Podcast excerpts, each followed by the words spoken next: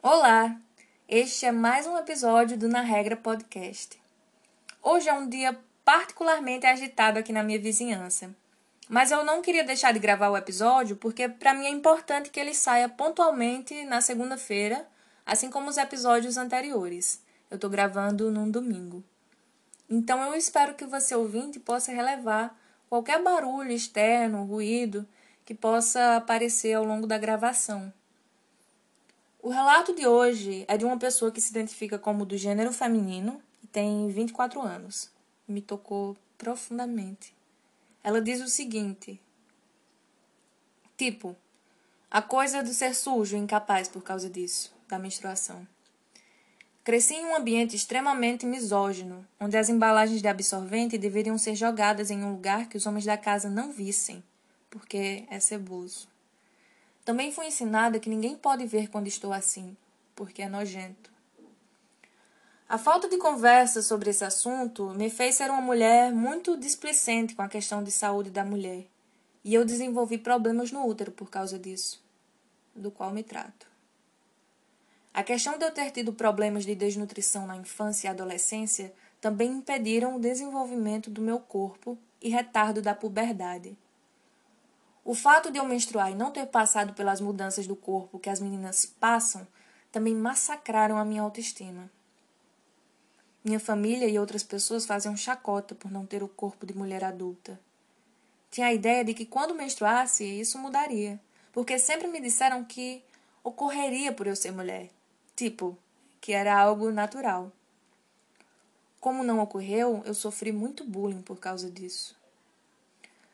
A falta de fala sobre menstruação e o desprezo sobre isso pela minha família fez com que eu nunca conversasse sobre isso com ninguém, mesmo que na escola houvesse campanhas. Sabe, você sente muita vergonha. Por entrar esse período, por não ser como a maioria das meninas. Foi algo que eu só superei por causa da minha companheira, pois ela é da área da saúde. Então, ela ajudou muito inclusive a superar a desnutrição. Parece louco eu dizer isso, né? Logo eu, que sou feminista desde os 15. Mas é como eu digo para as mulheres: todo dia é uma luta e um demônio que matamos na nossa cabeça.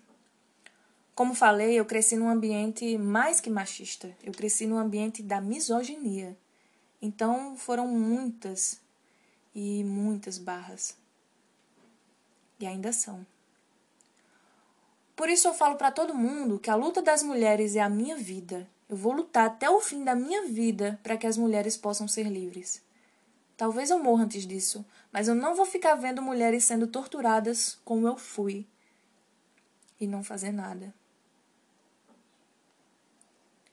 É muito importante aprender a não ter nojo de si mesma. É a primeira libertação para a mulher, a libertação existencial. Depois vem a luta pelo social. A minha companheira, então, foi algo que eu fui superar aos 23 anos de idade. Acho que isso é importante considerando que tenho 24. Ela foi a primeira pessoa em que confiei para falar sobre essas coisas, para admitir esses traumas com meu corpo e que me ajudou a ganhar peso, pois foi uma escolha em minha vida e foi muito difícil. Inclusive, me alimentar respeitando meu útero, pois até nisso quando me falavam no sentido de tipo, ah, não coma tal carne, é uma carne muito forte para a mulher, no sentido de sermos fracas. Assim como alimentos que não é bom comer na menstruação, como uma forma de me diminuir por ser mulher e pela menstruação ser uma doença ou algo ruim. Eu vou quebrar um pouco o estilo do podcast para fazer um comentário sobre esse relato.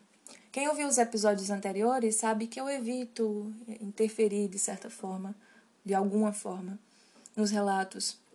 Mas esse me toca profundamente porque é sobre alimentação também.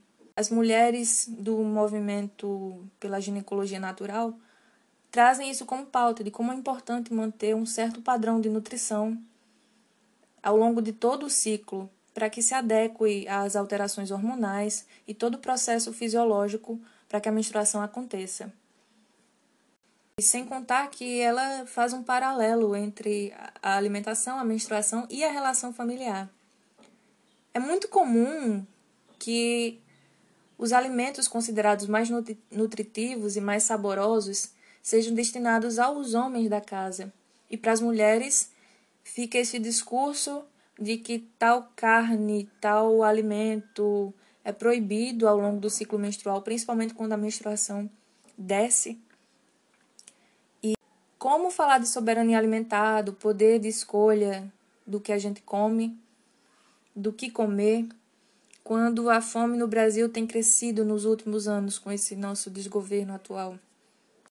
Como pensar numa alimentação adequada ao ciclo menstrual quando, nesse sistema patriarcal em que a gente vive, os alimentos considerados mais nutritivos e mais saborosos são destinados ao dito homem da casa?